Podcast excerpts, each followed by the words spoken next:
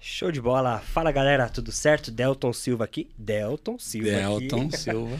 Para mais um e o Moldcast, o seu podcast de inovação e tecnologia na moda. Comigo aqui o sempre brother, parceiraço, João Risoléu. Mais um. Beleza, mano? Bom demais, graças a Deus. Hoje só na aguinha. Hoje só na aguinha, né? Não tô tomando remédio, não posso beber. Normalmente eu, a gente começa com o nosso convidado fazendo um brinde. Hoje o brinde Seja vai ser na água. água. É. Brinde na água. E um convidado, antes até da gente fazer esse brinde, por favor, faça as honras, um baita convidado hoje. né? Pô, prazer imenso. Quero agradecer imensamente de você estar aqui hoje, ter topado o convite. Itamar Sequeto, tá certa a pronúncia? Check it. Chequeto. Itamar Chequeto, CEO do Grupo Laces, virou um grande amigo, um parceiro, um mentor. Então, obrigado demais aí por. Obrigado, Topar. João. Obrigado, Delton. Obrigado aí, o Moldcast. Prazer estar com vocês aqui. Obrigado. E vamos começar. E tá, é, antes da gente entrar nos capítulos atuais, você tem uma história muito legal com a moda, que é o principal pilar aqui do- que norteia o nosso, nosso o Moldcast.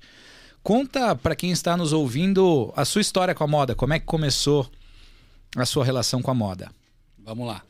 É, bom, é, eu gosto de falar que assim, a composição das nossas vidas é tirar o proveito de cada etapa do que nós vivemos, desde desde do nascimento, a infância, tudo que a gente carrega se manifesta no nosso futuro se nós formos inteligentes. É, e eu tenho uma formação que eu comecei no esporte, no handball, eu fui campeão brasileiro de handball, jogava handball, era goleiro, levava porrada pra caramba lá. É, isso lá em Chapecó, sou de Santa Catarina. E, e eu, lá em Chapecó, trabalhava numa multimarca que vendia varal, vendia fórum, vendia iódice. Isso quantos anos atrás? Ita? Isso, deixa eu te falar, pelo menos foi, isso nós, eu tinha 17, 16 para 17 anos, eu tô com 49, é, muitos, uns 30 33. anos, 30 e poucos anos atrás, né? E aí depois eu fui para São Paulo, começo a jogar handball aqui, fui contratado pelo Banespa, é, conheço a Cris, que é minha esposa, e começo a namorar com a Cris, a Cris engravida. E eu falo, tem que parar com essa história do handball, porque isso não vai dar dinheiro. Eu esperava que o handball fosse me dar um futuro, uma universidade, uma coisa assim. E no final, acabou o handball abrindo portas para mim. Conheci a Cris, a gente casou e eu comecei a trabalhar de vendedor em shopping.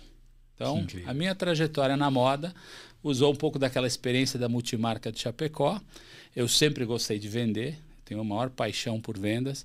É, vender bem, vender cuidando do, do cliente, vender entregando a coisa certa. E, e aí eu, na M Officer, foi onde eu trabalhei 10, 11 anos, eu fui vendedor, subgerente, gerente, supervisor, supervisor de logística, supervisor de franquia, gerente comercial, supervisor comercial, é, gerente de planejamento, é, gerente de, de distribuição. Então, acabei tendo até gerente de auditoria, que não tem nada a ver comigo. Caramba. Então, eu permeei por todas as, todos os braços da companhia para e eu acabei entendendo como é que funciona a moda.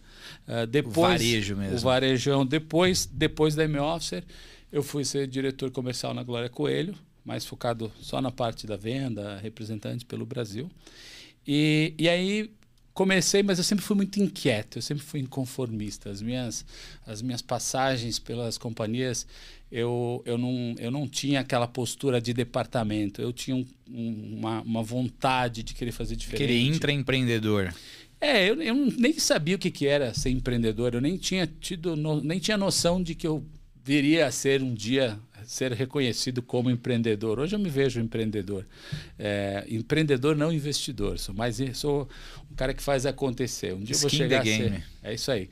E aí dentro de todo desse, desse fluxo chegou um momento que eu conheci uma pessoa que queria levar a Glória para fazer um trabalho na Europa e ela não estava afim. Eu falei, olha, eu acho que eu posso fazer isso. Eu conheço fábricas no Brasil, conheço estilistas, conheço um processo e a gente criou uma marca. Chamava Omezzo, né? Omezzo. O, Omezzo, o meio.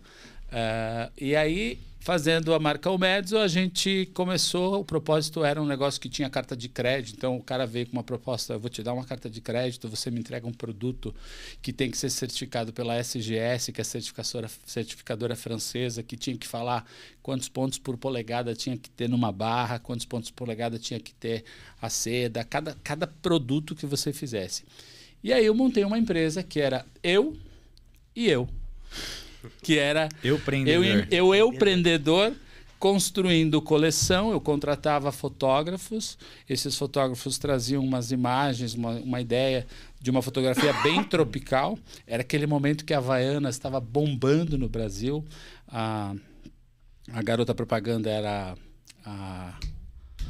Meu Deus do Da céu. Havaianas? Não, meu Deus. A, a mais famosa brasileira, modelo Gisele Bündchen? é, puta, é que eu não, ela não é muito famosa, não lembro o nome dela.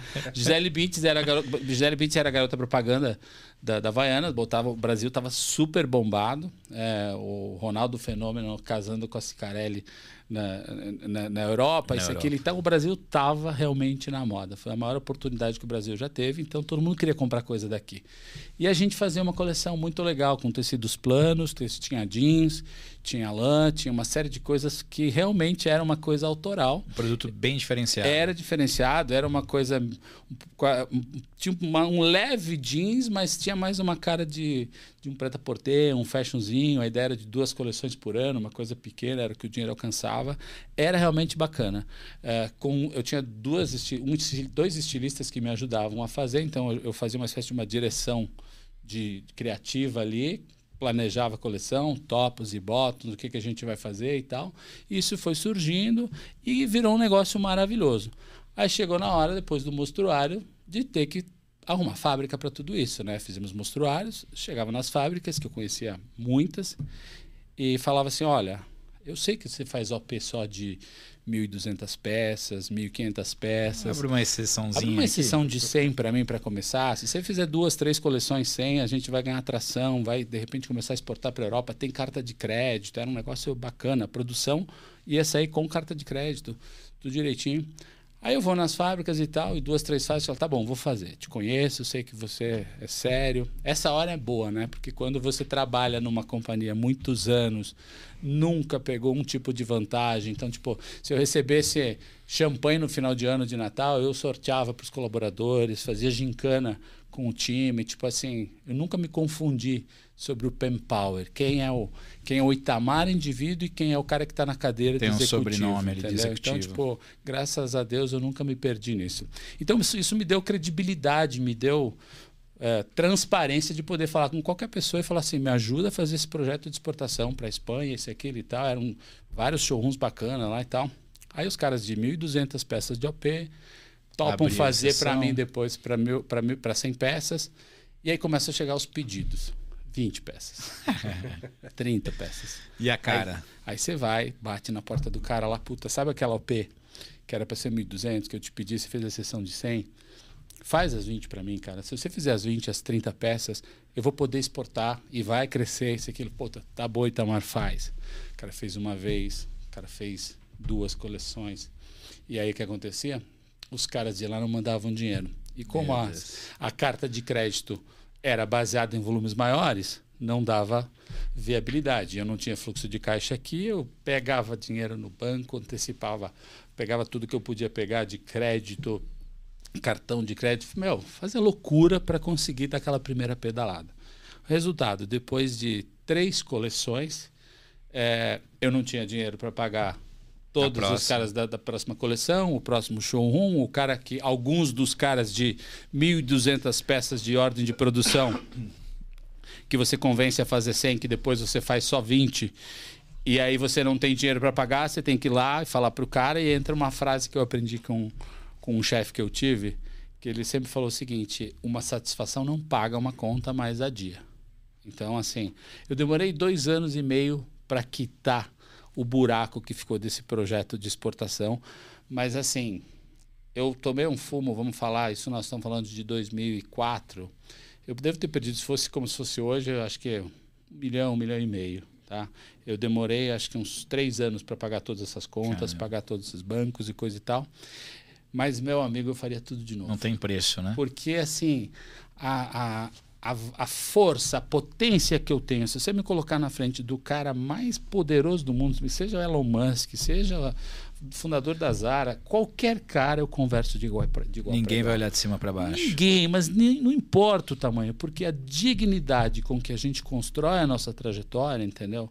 Você, você fica com força para conseguir o que você quiser. E junto com isso, além da maturidade de, de, de negócio, vem a questão de repertório, né? Vem a questão de, tipo, meu, você viajar para o mundo inteiro, pesquisar, se conectar, aprender, ouvir não, ver cara ver cara cagar na tua cabeça porque você ainda é pequeno, isso, aquilo e tal. Tipo, tudo isso, tudo isso faz parte, entendeu? Mas a hora que você amadurece, vai, hoje você tem um dia muito mais tranquilo, muito mais de paz, entendeu? É, o repertório que você falou, já vou conectar aí com o, o segundo step e motivo pela qual a gente se conheceu, né? O que, que todo esse aprendizado, Ita, te capacitou e te trouxe mais repertório para a segunda fase da sua vida, que é o momento que o grupo Laces entra. É, é, você entrou no, na vida do grupo Laces, o grupo Laces entrou na sua vida. Como é que foi esse momento aí? A verdade é assim. Eu sou casado há 28 anos com a Cris, que é, junto com a mãe dela e com o irmão, foram fundadores do Laces. O Laces tem 35 anos.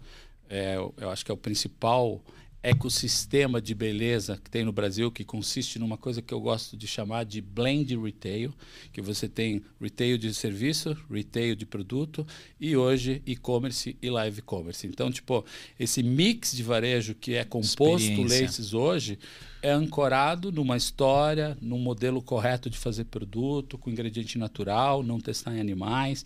Então, assim, a nossa relação de ter produtos, matérias-primas naturais, eu sempre tive isso desde a minha época que eu trabalhei assim, fazendo minhas, com as minhas próprias pernas. Eu, como executivo, não tinha liberdade de conceituar né? marketing por onde eu trabalhei nas empresas. Mas a partir do momento que eu tive a autonomia de falar, ah, eu quero ir por aqui, eu me preocupei com matéria-prima, me preocupei com processo, me preocupei com, com pegada hídrica, sempre foi um pouco o repertório, nunca fui especialista, mas sempre foi uma consciência. Orgânico, né? Eu sou do interior, eu gosto de mato, eu gosto de mountain bike, eu, eu gosto de gente, eu gosto de coletividade. Então, acho que a sustentabilidade vem depois disso. É difícil alguém que goste de sustentabilidade não gosta de gente. Então, se você gosta de gente, é só dar uma chance para a sustentabilidade, que ela é, ela é vital. Então, tudo isso acontecendo, eu chego no Laces para ajudar a Cris eu que entrei na vida do Laces, não o Laces que entrou na minha vida, né? É, e aí tem uma história que eu acho maravilhosa, porque quando a gente pede as coisas para o universo, para Deus, você pede, mas você, não está escrito como vai chegar essa caixinha. Qual vai ser a embalagem que você vai receber, que dia, que horário, esteja disponível em horário comercial. Momento da sua vida. Ela vai jogar na tua direção, vai passar alguma coisa e você tem que ter a sensibilidade de transformar aquilo naquilo que você acredita. E assim, brincando com isso, quem é o cara que sonha, que pensa que teria a maior satisfação profissional? Eu sou um dos caras mais felizes que vocês podem imaginar no trabalho, fazendo. Eu sou intenso, eu sou mão pesada, eu sou um cara firme, eu sou um cara que. Eu, eu sou inconformista, eu não, não tem papo de não dar. Se não, tem uma frase que eu ouvi outro dia que eu achei que é, é maravilhosa. Eu não quero saber quais foram as tempestades que você enfrentou. enfrentou. Cadê o navio? Eu te dei recurso. Traga o navio, encoste num porto do lado, eu te ajudo a trazer para esse porto mais perto, mas precisamos ter o um navio. Isso é corporativo, isso é empreender.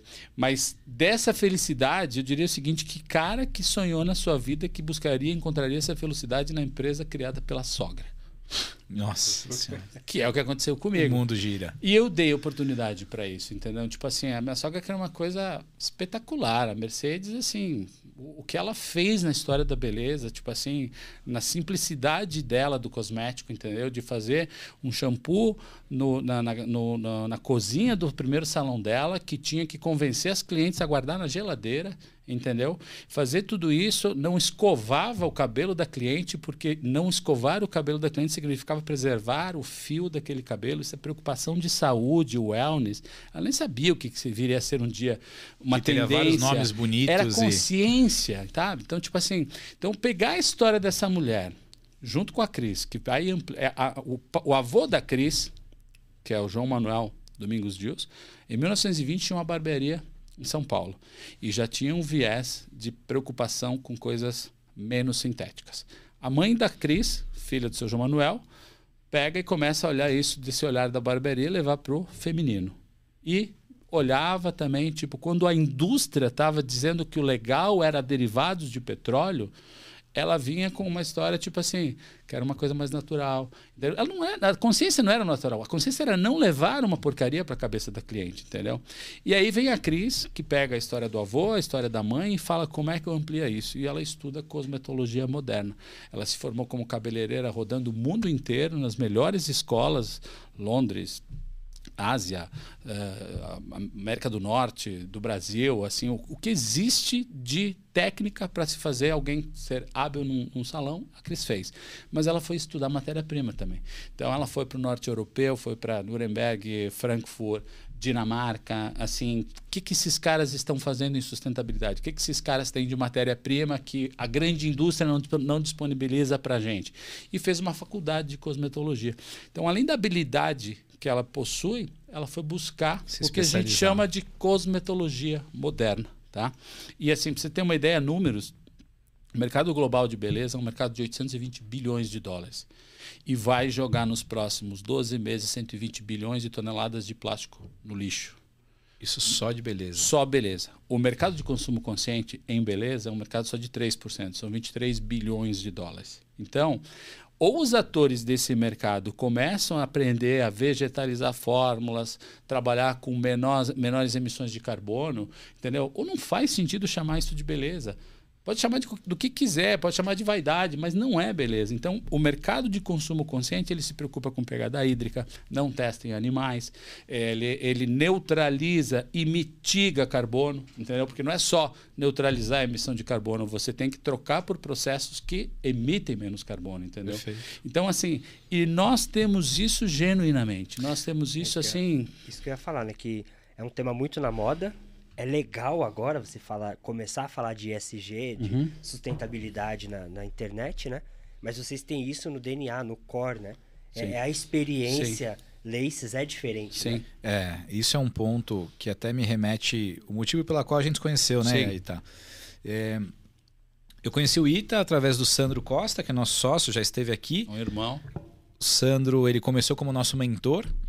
E eu ficava puto da cara que ele vivia dizendo: Cara, vocês são muito melhores do que de fato vocês mostram para o mercado. Sim. É, esse valor genuíno de vocês, a habilidade que vocês têm com a moda, com tecnologia, vocês não conseguem traduzir isso em marketing. Eu vou levar vocês num lugar para você aprender o que é marketing DNA de verdade, de forma orgânica, para você Verdadeiro. Verdadeiro. E foi incrível. Nós tiramos uma manhã inteira, lembra, Ita? Sim. O Ita ele disponibilizou uma manhã dele inteira, celular desligado, para dar uma aula. E basicamente a aula foi mostrar a verdade e contar a história ah. de onde as coisas nasceram, como as coisas acontecem, diversas oportunidades que eles já abriram mão para não abrir mão do valor principal, que é justamente Sim. o DNA. E aí me vem uma pergunta, Ita. É, desde que o grupo Laces é o grupo Laces, já tem essa pegada, essa preocupação muito grande com o ISD, com o SG, que hoje está muito na moda, na moda, mas no mundo de forma geral. Uhum. Como que você avalia e tá? Como, como que você se sente quando você vê um grupo Laces que desde o seu da sua formação, do seu DNA de forma orgânica, ele é ESG, quando esse termo nem existia, é, olhando para um mercado, como você frisou, que assim como o mercado da moda, o mercado da moda é um dos mercados que mais é, é, é prejudicam a natureza, que mais. E muitas marcas cada vez mais vendendo ESG, é, praticando, pelo menos no marketing, o ESG. Como é que você vê isso, Ita? Como é que você é, é, se sente sendo uma marca ESG de verdade, vendo o mercado agora se aproveitando disso como um, um item de marketing? Bom, obrigado pela, pela introdução aí, João. A gente, o João, assim, tem feito toda a nossa alfabetização digital. Eu tenho plena. A gente, por ser uma empresa muito, muito focada em natureza, ingrediente, touch, nós somos serviço, nós somos touch. Naturalmente, a nossa maior dificuldade é falar tudo isso em tecnologia, em, em, em digitalização. Digital. Num mercado que é extremamente granular. Ó, plagiando o Sandro, gosta de falar do granular. É, num mercado que é completamente pequeno, ele não é consolidado, entendeu? Tipo, o mercado tem volume, mas não tem players, não tem atores que podem ser benchmark, entendeu? Então você tem que construir tua história própria, tá? Mas tudo isso a gente esse ano recebeu em janeiro o convite da ONU para a gente ir para a COP27 a gente está indo em, em, novembro representar o mercado de beleza brasileiro. No Brasil. Para falar em duas, duas palestras lá, falar de matriz energética, falar de práticas de SG. É, então, isso nos enche de, de, orgulho e esse é o nosso abraço. E por que, que eu começo falando da COP? Porque, para responder a tua pergunta, eu tenho que dizer o seguinte: um pedaço da gente, em certos momentos, dá raiva de você ver uns caras rasos querendo se apropriar de assuntos que você sabe que você fazer uma calça jeans você olha para a calça, você vai provar, vai gostar ou não da modelagem. Você vê um vestido, você vai gostar ou não da modelagem. E você vai poder olhar o acabamento, vai integrar isso com a marca e vai dizer assim: vou levar. Isso aqui, o conjunto da obra me interessa. O cosmético tem como defeito que, se você colocar alguma informação de comunicação e ela for bastante assertiva na tua expectativa, no teu no semblante de marca que você procura, você confia mas não necessariamente o que está lá dentro é a realidade. O primeiro exemplo que eu te dou disso é o seguinte: o mercado está inteiro se movimentando para ter cosmético vegano. Tá? Um shampoo de gasolina é vegano. Então, aí você escreve lá no ingrediente vegano e é suficiente? Não é suficiente. Suficiente é ser um produto vegano, ser um produto que você consegue também ter composição natural. Porque ser natural e vegano é ser sustentável. Ser vegano não natural não é ser sustentável, porque o petróleo um dia acaba. Entendeu? Então, essa consciência faz com que a gente, assim, se em alguns momentos provoca, pode dar uma coisinha aqui ali, a outra vem uma frase que a gente é pautado nela, que é o seguinte: tudo que deverá ser seu encontrará uma forma de chegar até você. Então, segue na tua tocada. Segue na tua tocada, entendeu? Você tem, você tem uma entrega, você tem uma verdade. A gente fala em comunicação, a gente passou, todo mundo passou por isso, a moda passou por isso. Assim, todo mundo tinha que ter produto bom. Então, o cara que não tinha produto bom estava fora do jogo. Depois veio a fase do serviço. Quem não tinha serviço e produto bom estava fora do jogo, todo mundo fez serviço e fez produto. Aí veio a fase do de fazer o que? Experiência. Estamos na fase da experiência. Vai todo mundo para a NRF, é, faz três, quatro filminhos, posta Copia. que passou por lá, volta, faz tudo o que fazia antes e fala para o consumidor que tem experiência, mas está todo mundo acreditando que está na fase da experiência. Qual que é a próxima fase? Essa é a fase da verdade, é a fase da transparência, é a fase do ESG na prática. Então, quando vejo marcas, quando eu vejo companhias que aparecem em ESG pelo branding, desconfie. Você tem que encontrar ESG de trás para frente. Você tem que encontrar lá no produto, entendeu? Você, outro dia eu comprei um tênis da. Como é o nome da marca? Uh, ai, meu Deus do céu que vou lembrar o nome. Comprei um tênis e no tênis está escrito: esse tênis foi feito com cinco garrafas PET. Ele emitiu 2,4 kg de carbono para ser produzido, enquanto, enquanto um equivalente precisa de 40 kg de carbono. E, a, e o tecido dele é um tecido que é feito de sobra da indústria da moda, entendeu? Ah, pra puta que eu pariu, velho. É disso Compra que a gente está falando. A gente tem que construir uma economia que monetiza, mas que não deixa um, um, saldo, entendeu? E não vem me dizer que isso não é possível em escala. É claro que é possível em escala. Tem garrafa PET pra caramba por aí, tem matéria-prima sobrando no maior lixo que a gente joga no mercado de moda, entendeu? Então, integrar essas coisas não pode ser o lado boutique das companhias. Quem faz disso boutique, entendeu? Vai ser descoberto pelo lado da verdade que a marca não vai conseguir entregar. Agora, eu aceito que seja porta de entrada. Não importa o tamanho da companhia, pode ser a maior companhia do mundo. Ela tem que começar hoje a fazer 1% do que é correto, do que é essa verdade, que é, é primeiro não passo. ter greenwashing, não ter social washing, entendeu? Tipo assim, é realmente fazer coisas que ela amanhã vira 2, depois vira 3 e talvez daqui a 30, 40, as metas da ONU estão aí. Reduzir a temperatura um, um grau e meio até 2030 significou que na Europa, na Alemanha, já não vai mais ter carro a combustível depois de 2030. Aviões depois de 2050 não poderão emitir carbono, entendeu? não vai mais ter emissões. Então, isso vai acontecer aqui também. Então, se não acontecer por amor, vai acontecer pela dor. E é, e é melhor começar pequeno, né? 1%, 3%, 5%, Sim. até para conscientizar também a população, porque a grande massa Sim. nem faz ideia Sim. do que é, né? Não, porque assim, ó, existe um, existe um setup do processo, né? Tipo, você pegar uma indústria, migrar para o novo, isso não, não tem fluxo de caixa que aguenta, entendeu? E eu até brinco, se você tem uma companhia, entendeu? Os chiitas e os, os, os ecochatos biodesagradáveis podem me odiar agora, mas assim, falando no caso de salão, tá? Quem tem um salão, eu dou muita palestra para salão de beleza. É, se, se você tem um salão que polui e dá lucro, e você tem um salão que é sustentável e não dá lucro, qual que você quer ser dono? Seja dono do salão que dá lucro e migre para a sustentabilidade. O salão sustentável que não dá lucro vai fechar. Exato. E não é sustentável. Entendeu? Então não se iluda pelo que está no rótulo, se iluda pelo escopo que você consegue replicar, melhorando o processo. O processo de gente, o processo de, de fabricação de produto, o processo de embalagem. Todas as nossas embalagens no Laces são plástico de segundo uso. Isso é melhor do que neutralização de carbono, porque eu já estou deixando de emitir. Eu não pego um plástico virgem para fazer uma embalagem. Eu pego um plástico que já foi usado, que foi reciclado e que eu compro isso para fazer na nossa pré-forma, que é a modelagem da embalagem, ela já vai ali e ela é plástico de reuso. E mais, a gente tem ali uma substância que chama Go Green, que ela se biodegrada em cinco anos e é auditada pela Falcon Bauer, é um processo sério, isso, aquilo e tal. Então a gente tem uma embalagem de plástico que daqui a cinco anos ela vai se decompor no aterro, coisa e tal. Gostaria de ter um produto em barra que desse a mesma performance e tudo isso? Gostaria, mas não é a realidade da nossa escala hoje, não é a realidade da nossa capacidade de movimentação. Então, eu sempre gosto de usar um termo que eu falo assim: faça sustentabilidade de integração. Comece naquilo que é possível. A forma mais barata é neutralizar carbono, entendeu? Você saber das suas emissões.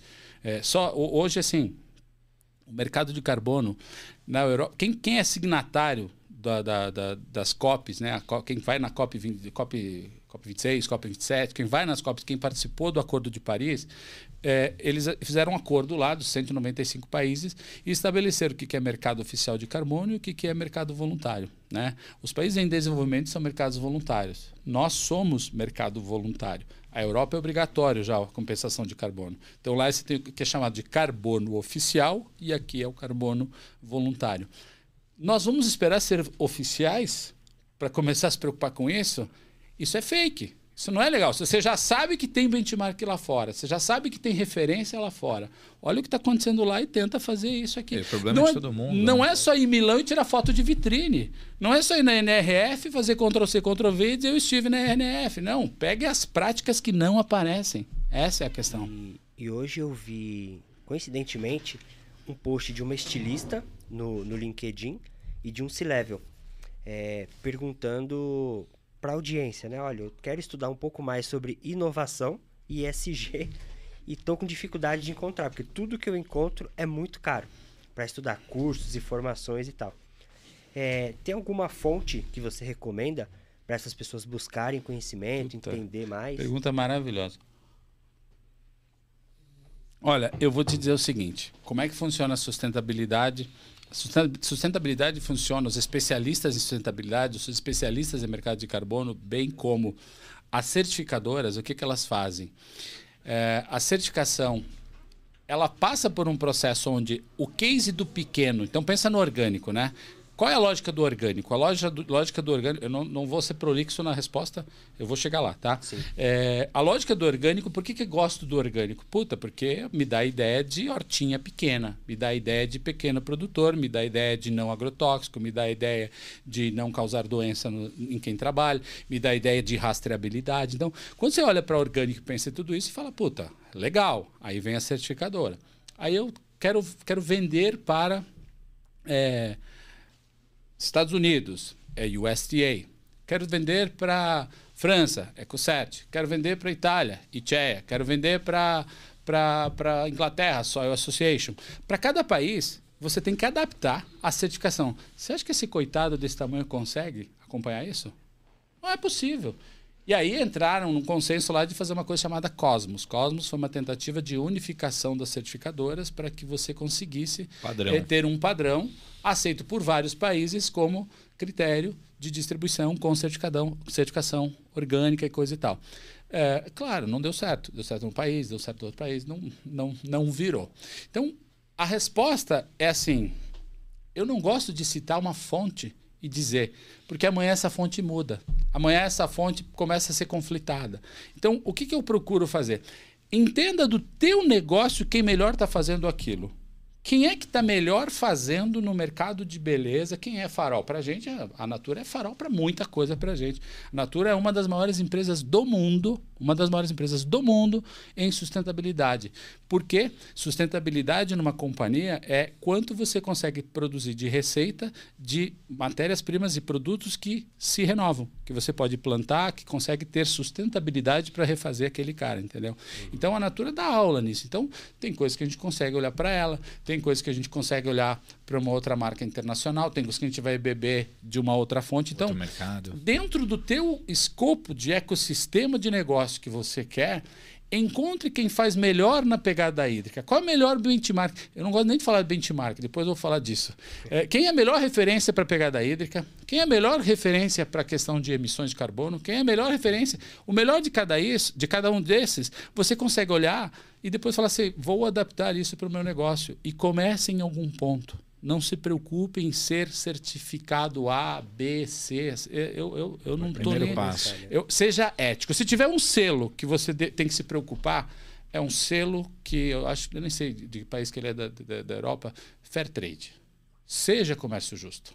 Seja fair trade. Se você é fair trade, você se preocupa com carbono. Se você é fair trade, você se preocupa com a matéria-prima que você está colocando, que pode estar tá machucando alguém que trabalha para você ou um consumidor no longo prazo, entendeu? Então, o, o selo fair trade, ele engloba várias coisas, entendeu? Então, essa, essa é a nossa questão.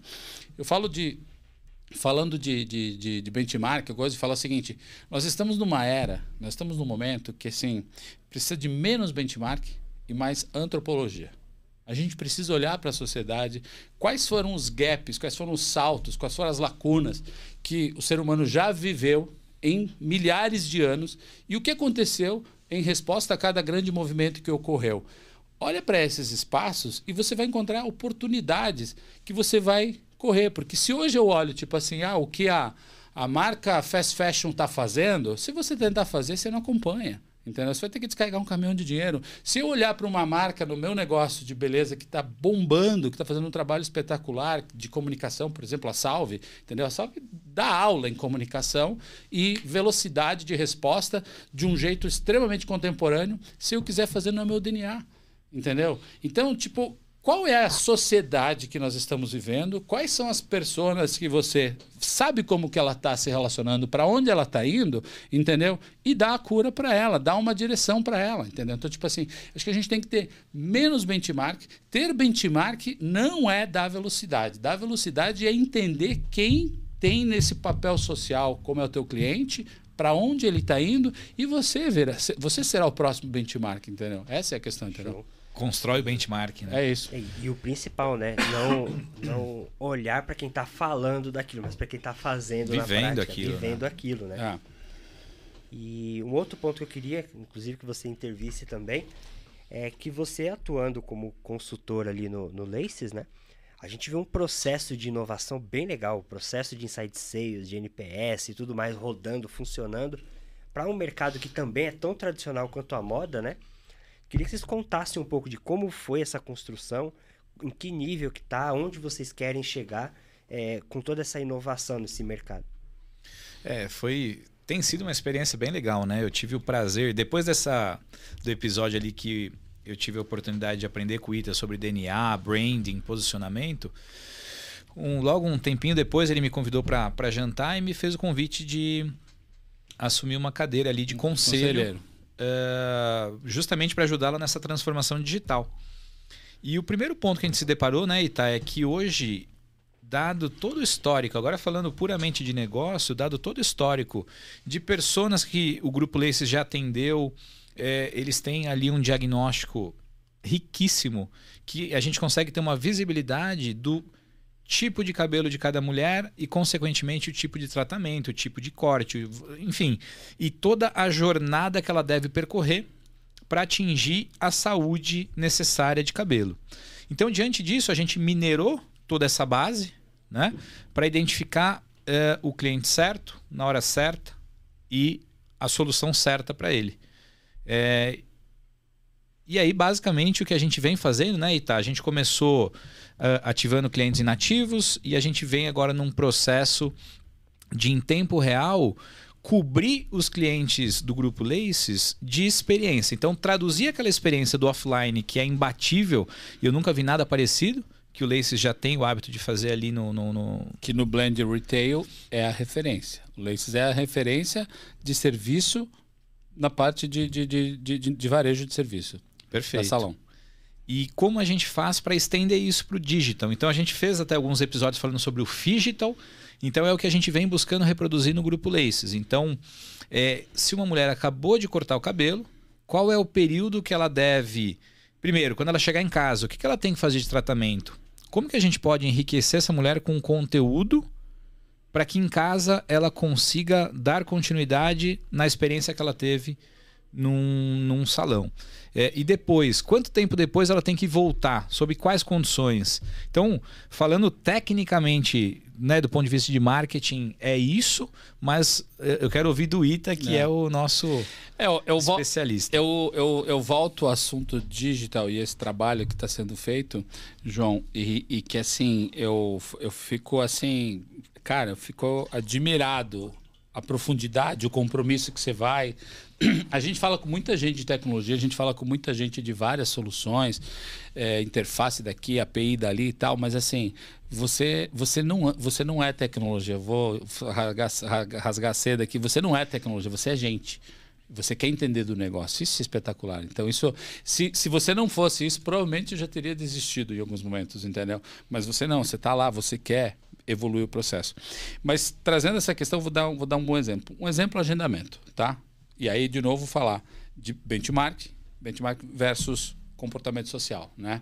É, o benchmark dos sonhos é a Europa para você ter um agendamento no salão, onde 100% da agenda do dia é bucada. Você só vai num salão se você já marcou 15, 20 dias atrás. É assim que funciona lá. Não tem encaixe. Se tiver, é, é muita exceção, entendeu? Até porque os salões são menores, 8 cadeiras, 12 cadeiras. Os nossos salões, em média, têm de 25 a 30 cadeiras, coisa e tal. Então, assim, é, esses caras, eu quero esse benchmark para mim. Eu quero buscar meu salão inteiro e todo dia abrir já vendido, entendeu? Não funciona assim no Brasil. A cultura no Brasil, a realidade social, o comportamento da mulher brasileira, ela quer fazer um monte de coisas. Ela fala na cabeça dela, eu vou sábado no Lace, eu vou sexta no Lace, mas ela Só não para para agendar. A gente tem culpa nisso, mas assim, a gente já fez 500 formas de incentivar e é difícil fazer com que esses 40, 50% de agendamento antecipado ocorram com, com, com, com, antecedência que a gente quer. Então, por isso que a tecnologia, por isso que a digitalização agora, a gente vai tentar oferecer mais comodidade, vai levar tudo isso para lá. Ontem eu estava numa palestra no, na, na, na Beauty Fair, anteontem, e tinham mil pessoas na plateia. Eu, eu nem sei se eu devia te falar isso para você não ficar subindo no salto. É, mil pessoas na plateia, tá? Tava eu mais dois outros donos de, de rede e tal. E eu perguntei quantas pessoas tinham, é, quantas pessoas tinham CRM. Das mil pessoas donos dos maiores salões do Brasil, duas. Caramba. Duas. No, o terceiro maior mercado do mundo. Então, eu, então, você tem que construir a tua realidade. Quem é a tecnologia que foi pensado para isso? O mercado de beleza, 20 anos, uh, o mercado de, de, moda, 20 anos atrás, já tinha engenheiros do ITA, engenheiros da GV, engenheiros da Poli, pensando evolução da categoria, do setor, entendeu? Criando um CAD, criando uma eficiência maior de encaixe, criando uma logística de reposição automática, uma série de coisas, isso, aquilo e tal. O mercado de beleza está chegando agora nisso, entendeu? Então, ao mesmo tempo que é um mercado desorganizado, é muita oportunidade, entendeu? E a digitalização vai encurtar esse tempo. Entendeu? Porque a gente não precisa ficar pescando de tarrafa em local com lugar errado. A gente tem que ser mais assertivo. A gente precisa. É, pô, essa mulher que, que a mulher faz se a cada 60 dias ela tem 68%, 65% das clientes que frequentam o Laces levam produto para casa. Nós fabricamos. No nosso ecossistema, a gente é fábrica, a gente é produto, a gente é serviço, a gente é loja própria. Agora que a gente criou um modelo de conversão de salões onde a gente vende produtos para outros salões com exclusividade. Então, assim, as clientes que frequentam Laces, elas têm acesso aos nossos produtos com um diagnóstico de cabelo que nós fazemos com uma assertividade muito grande, entendeu? 65, 68% delas levam o produto para casa. Por que, que as outras 35 não levam? E as 65 que levaram para casa, não necessariamente daqui a dois meses estão pegando. Eu estou falhando na comunicação. Perfeito. É isso que a gente precisa atuar. Ela gosta do produto. Quem prova, continua usando. Mas não sou eu que estou atendendo corretamente essa demanda. Então, a digitalização vai curar isso, vai aumentar essa presença de comandas com o produto, vai melhorar o booking, vai tirar uma dor. O cosmético não tem que ser um pensamento na vida dela. O cosmético tem que ser. A gente tem know-how. O nosso produto, tá? E eu gosto de falar isso para descomplicar. É assim, muita marca faz 3, 5, sei lá quantos anos de pesquisa para encontrar uma molécula para depois lançar um produto para convencer um cabeleireiro para dizer, olha, estes Rebs Tech Night Flyer Neon da vida é importante para o teu cabelo. A gente faz uma coisa mais simples. A gente faz 60 mil atendimentos por ano, toca nos cabelos e vê, puta, tá no frio, tá assim, vai para a praia, tá assim, vai na neve, tá assim, a matéria-prima que faz isso, o que, que tem no mercado que tá, tira a oleosidade, o que, que tem no mercado que melhora a distringência, descomplica. A nossa pesquisa de longo prazo é em questão de sustentabilidade, não é só em questão de performance. Então, tipo, fazer uma coloração só com plantas, que é o que a gente lançou em 2016, demorou quatro anos, entendeu? Mas aí faz sentido. Mas fazer isso só para entregar um sensorial para cliente, para entregar uma vontade de um cabelo e tal, isso aí é, é, muito é mais marqueteiro do que prático. Sim, perfeito. E, e uma coisa legal é que você falando do, do, CRM, né? Das mil lá, só duas tinham. E falando aqui de inovação, né? Tanto para o mercado de moda quanto para o de beleza agora, né? Um dos processos que vocês têm lá que eu acompanhei que é bem legal e é simples, né? É uma automação para NPS. Então, assim, o que, que, eu quero dizer com isso? A pessoa terminou o atendimento, ela recebe um, uma mensagem no WhatsApp onde ela avalia o atendimento dela, se ela recomendaria ou não. E de acordo com aquela resposta, ela tem um, um próximo passo. É... Por que, que eu quero que você dê a sua visão, né? É, é possível inovar, é possível usar tecnologia sem abrir mão da humanização. Isso. Porque é após aquela avaliação, a pessoa vai entrar em contato e vai entender, pô, por que, Ita, que você nos avaliou dessa forma? Sim. Entender o que está dando certo e o que está dando errado, né? Concordo. Delton, eu acho assim, a gente, a gente tem... Se dependesse de mim, eu teria uma porrada de pessoas lá atendendo o telefone sete dias por semana disponível para falar gente com gente. Isso é essa é a minha cachaça, tá? Porque a mais humanizada inteligência artificial é artificial. Simples assim, no entendeu? Final do dia é artificial. A mais, a mais humanizada inteligência artificial, no final do dia, ela quer mais um cifrão do que resolver um problema, entendeu? Então, a gente, a gente vê os aplicativos aí de, de, de transporte, é, é, os aplicativos de transporte teriam condição de ter resolvido a, uma, a maior comunidade de motoristas do mundo e das pessoas que precisam se deslocar. Não, eles querem ser tecnologia. Né? Então, assim, é, fazer isso que você está falando de NPS e tal, no final do dia, claro que é para monetizar, claro que é para escalar, claro que, claro que é para crescer. A gente quer poder ter uma tecnologia proprietária que nos torne uma empresa diferente, mas se, se o custo disso for algo que vai matar a experiência, que vai matar o contato com o cliente, que é a ideia de ser ecossistema, não existe ecossistema sem vida. Qual é a lógica disso, entendeu? Então, é, no final do dia, a tecnologia ela é meio, ela não pode ser fim, entendeu? Se for pra, nem, nem mesmo quem fabrica a tecnologia, ela, ela é fim, entendeu? O fim que você, se, vocês que vocês que sabem programar, vocês que sabem desenvolver, o fim de você, como é, vocês que são PM, vocês que têm os nomes bonitos agora que está cheio de coisa para falar aí, entendeu? vocês que são tudo que vocês fazem em tecnologia, as maiores empresas de tecnologia, tipo, meu, é para curadores das pessoas. Não faz sentido o que nós estamos fazendo aqui, não faz sentido essa conversa que não é para computador ouvir, é para gente ouvir, é para pessoas ouvir. Então, então acho que é, a gente quer ser uma empresa de gente, cada vez mais. Hoje nós somos 300 colaboradores. Toda a tecnologia de digitalização, que é oportunidade de escalabilidade, de recorrência, de tudo mais, é muito bem-vinda, mas a serviço das pessoas que trabalham e que visitam esses lugares. Sensacional. Boa. Próximos passos, né? É, eu acho que até um, um ponto que eu gostaria também de, de trazer é, até na questão do bioma, né, Ita? A gente tem lá um novo modelo de negócio que no final Sim. do dia tem o intuito de propagar todo esse aprendizado que o Laces tem enquanto metodologia de atendimento, metodologia de geração de negócios para os salões, traduzir isso num pacote para que um salão possa converter para bioma. Sim. É... Conta um pouquinho disso, Ita. Qual que é o intuito? Qual que é o intuito desse projeto Bioma e, e, como que você pretende estender tudo isso que a gente está falando de humanização, de serviço, de atendimento e digital para esse mundo bioma novo? O bioma, assim, muitas, muitas, muitas empresas, muitos salões falavam: oh, deixa eu usar os produtos de vocês, eu quero comprar sua coloração, quero comprar uh, os seus tratamentos e coisa e tal. E assim, o mercado de, o mercado de beleza é um mercado sem barreira de entrantes. Então, um salão que não é nosso, um salão de terceiro, todo dia recebe 5 ou 10 representantes oferecendo um milagre de tratamento e o, o, cabeleireiro tem que, tem que atender, a dona do salão tem que atender. Então, assim, a gente nunca quis ser ator desse, desse modelo. O Bioma é uma solução de venda de produto com barreira de entrantes, com contratos de longo prazo. Então, assim, o cara não vai virar um Laces, mas eu vou ensinar ele a fazer sustentabilidade de integração, eu vou neutralizar as emissões de carbono dele, eu vou ensinar ele a trabalhar com os, com os tratamentos, com uma grande mudança que vai acontecer no setor, que é a nossa, essa é a nossa poesia, mas o Lace já é benchmark para isso, tá? Já é a referência disso, benchmark que eu não, não gosto de falar, é, que é o seguinte, trocar o eu pelo nós.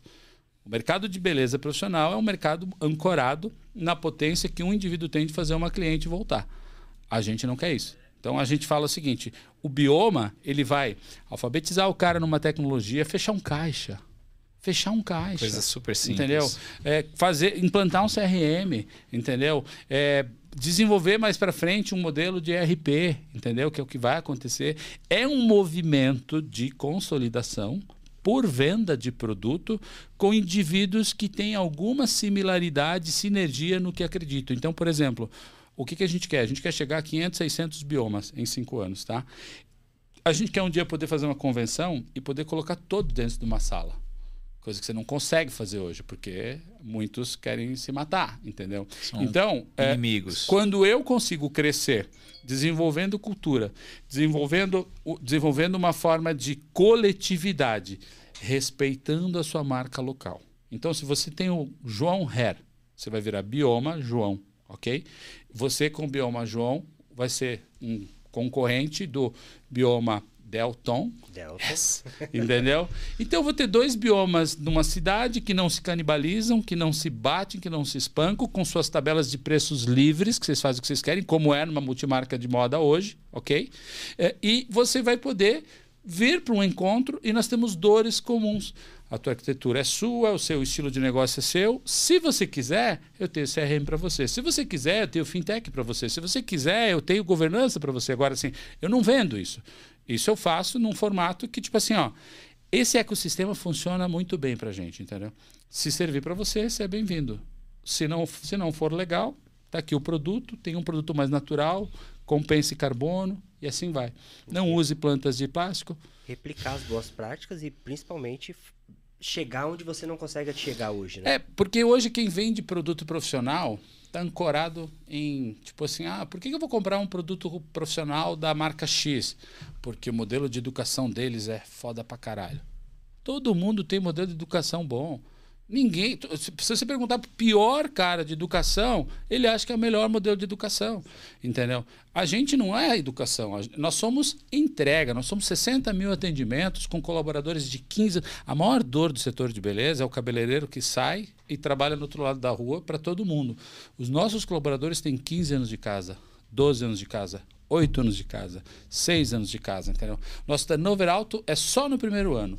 Passou o primeiro ano, o turnover é de 3 a 5%, com 3, 4 ações trabalhistas. Então, tipo assim, a gente cuida dos caras. A gente, a gente acabou de voltar de Buenos Aires, a gente foi levar lá 20 profissionais para um treinamento de coloração em Buenos Aires, duas semanas atrás. Não seria mais barato trazer o professor? muito mais barato trazer o professor de Buenos Aires do que levar 20 pessoas para lá. Mas você levou 20 pessoas para lá, eles fizeram aulinhas de tango, fizeram uma degustação de vinho, fizeram, fizeram um conhecimento na prática em três dias com o produto dentro do centro técnico da fábrica, que é a nossa fábrica lá. Então, esse tipo de coisa muda a régua cultural das pessoas. Isso não está na tabela de preço. Isso não está em nenhum outro lugar. Isso é experiência. Eu costumo falar o seguinte: você fala de experiência na tua rede para o consumidor. E qual a experiência que está gerando para o teu colaborador? Tem que, tem que ter alguma escala. Não precisa ser a mesma frequência, mas tem que ter. Então, isso gera cultura. Isso gera uma potência de negócio que as pessoas querem, entendeu? Que as pessoas querem pertencer. O, o Tiago, né, da, da Vitrine Retail, falou muito de cultura, né? Você falou do turnover no primeiro uhum. ano. Provavelmente é, é, é, essa adaptação de cultura. Que quando você Perfeito. tem uma cultura muito forte, ou ela te atrai, você fica, ou ela te espelha, naturalmente. Ela, exatamente. É um processo natural. É natural. O primeiro ano, ela não, ela, a gente ainda não é tão eficiente para fazer ela ser percebida. Essa é a, essa é a questão.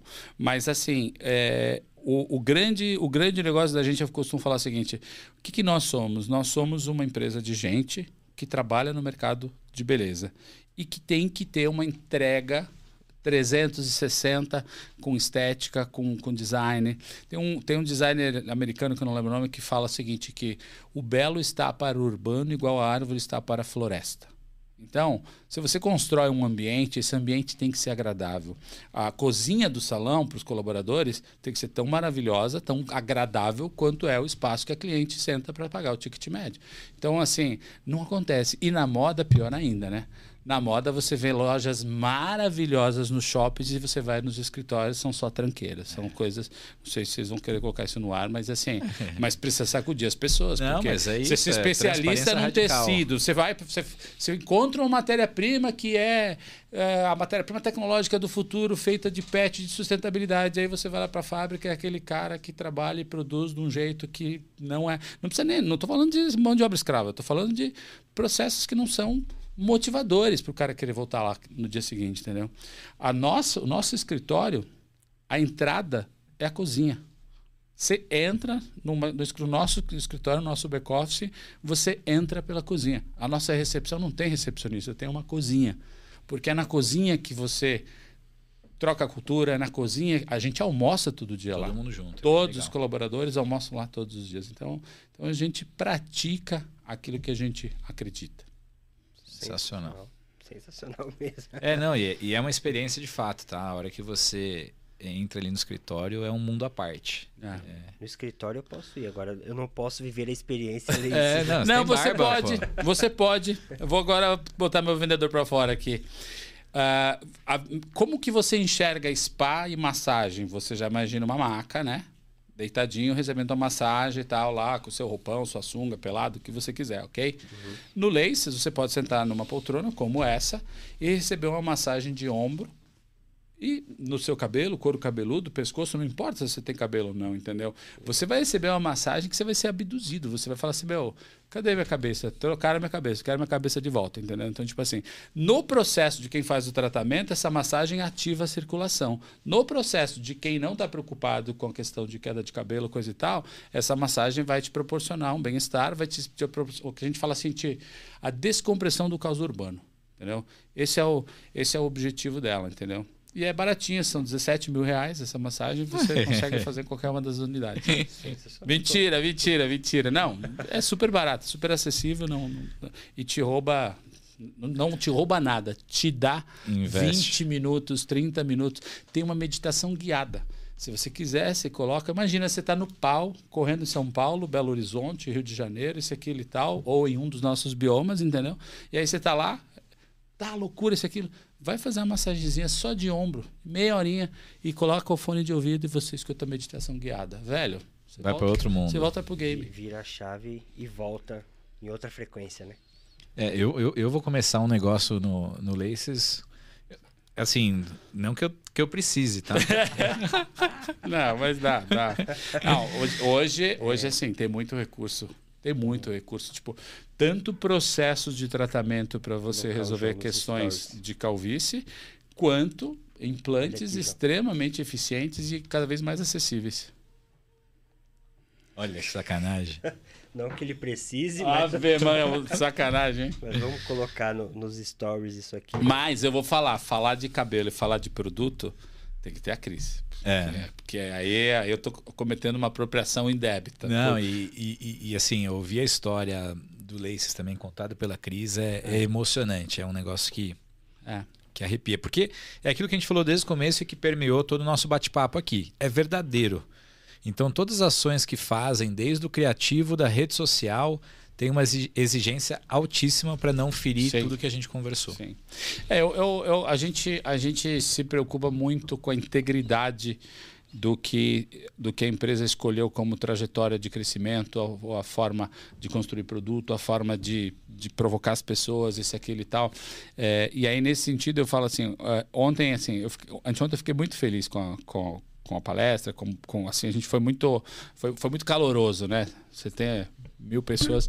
E quando eu cheguei no escritório, eu chamei todas as pessoas do escritório para convencê-los de que eu era a voz deles. Não era o Itamar que estava falando. Eu era a soma do todo. E isso não é hipocrisia.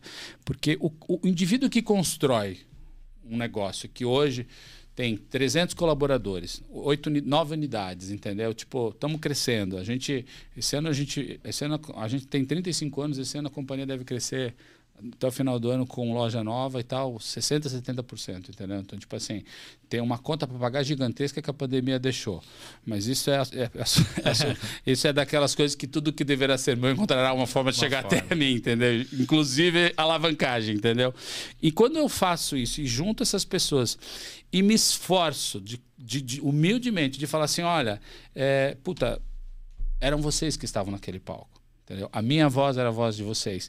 Eu juro, eu estou do, do fundo do meu coração querendo que eles continuem acreditando que, tipo assim, não há empresa de dono, não há empresa de ser profissionalizada, entendeu?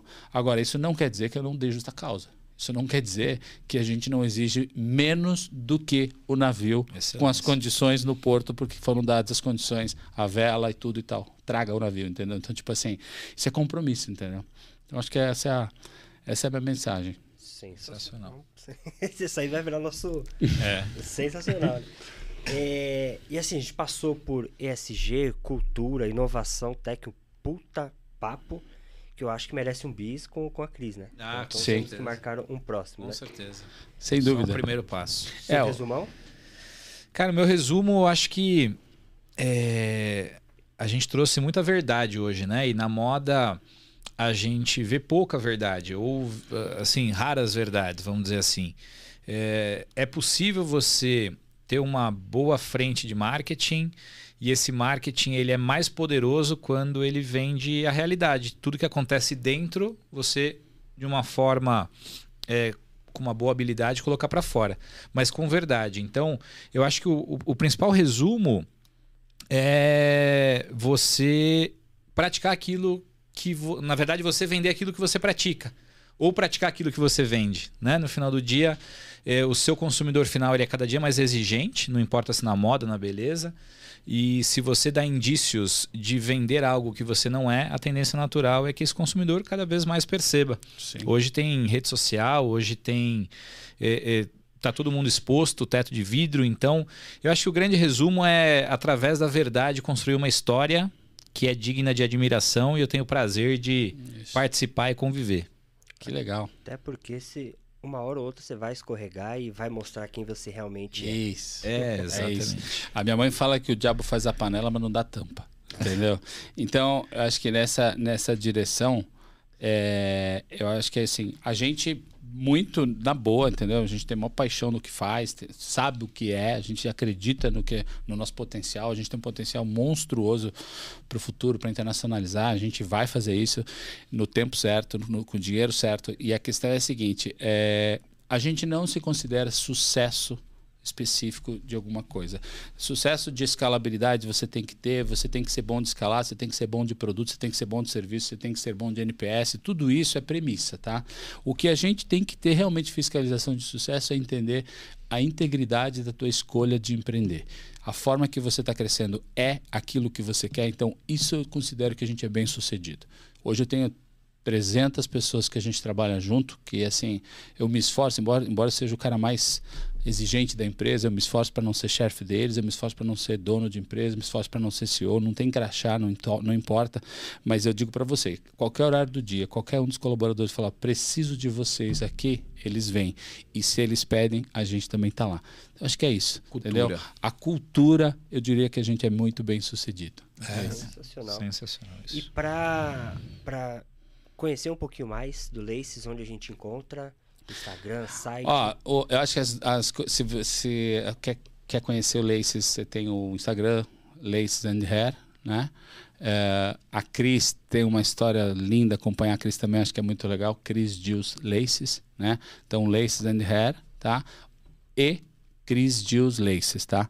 É, e o Bioma.salão é o, é, o nosso, é o nosso produto, é o nosso ecossistema para venda de produto em outros salões. Perfeito. Com exclusividade, porque tem que ter barreira de entrantes. Perfeito. A gente acredita em coisas, DNA. a gente tem poesia, mas a gente também sabe o que é importante para crescer. DNA. Tanto no Instagram quanto no site dá para fazer o, o, agendamento. Se, é, o, o, João, o João tá cuidando disso, né? dá sim, dá sim, dá sim, tá. A gente, sendo pelo site, pelo Instagram também se consegue fazer lá uh, um contato, tá tudo certo, entendeu? Boa. Time de relacionamento interno. Isso. E, e aí fica E a gente, pelo amor de Deus, pelo amor de Deus, eu vou apanhar do Hugo.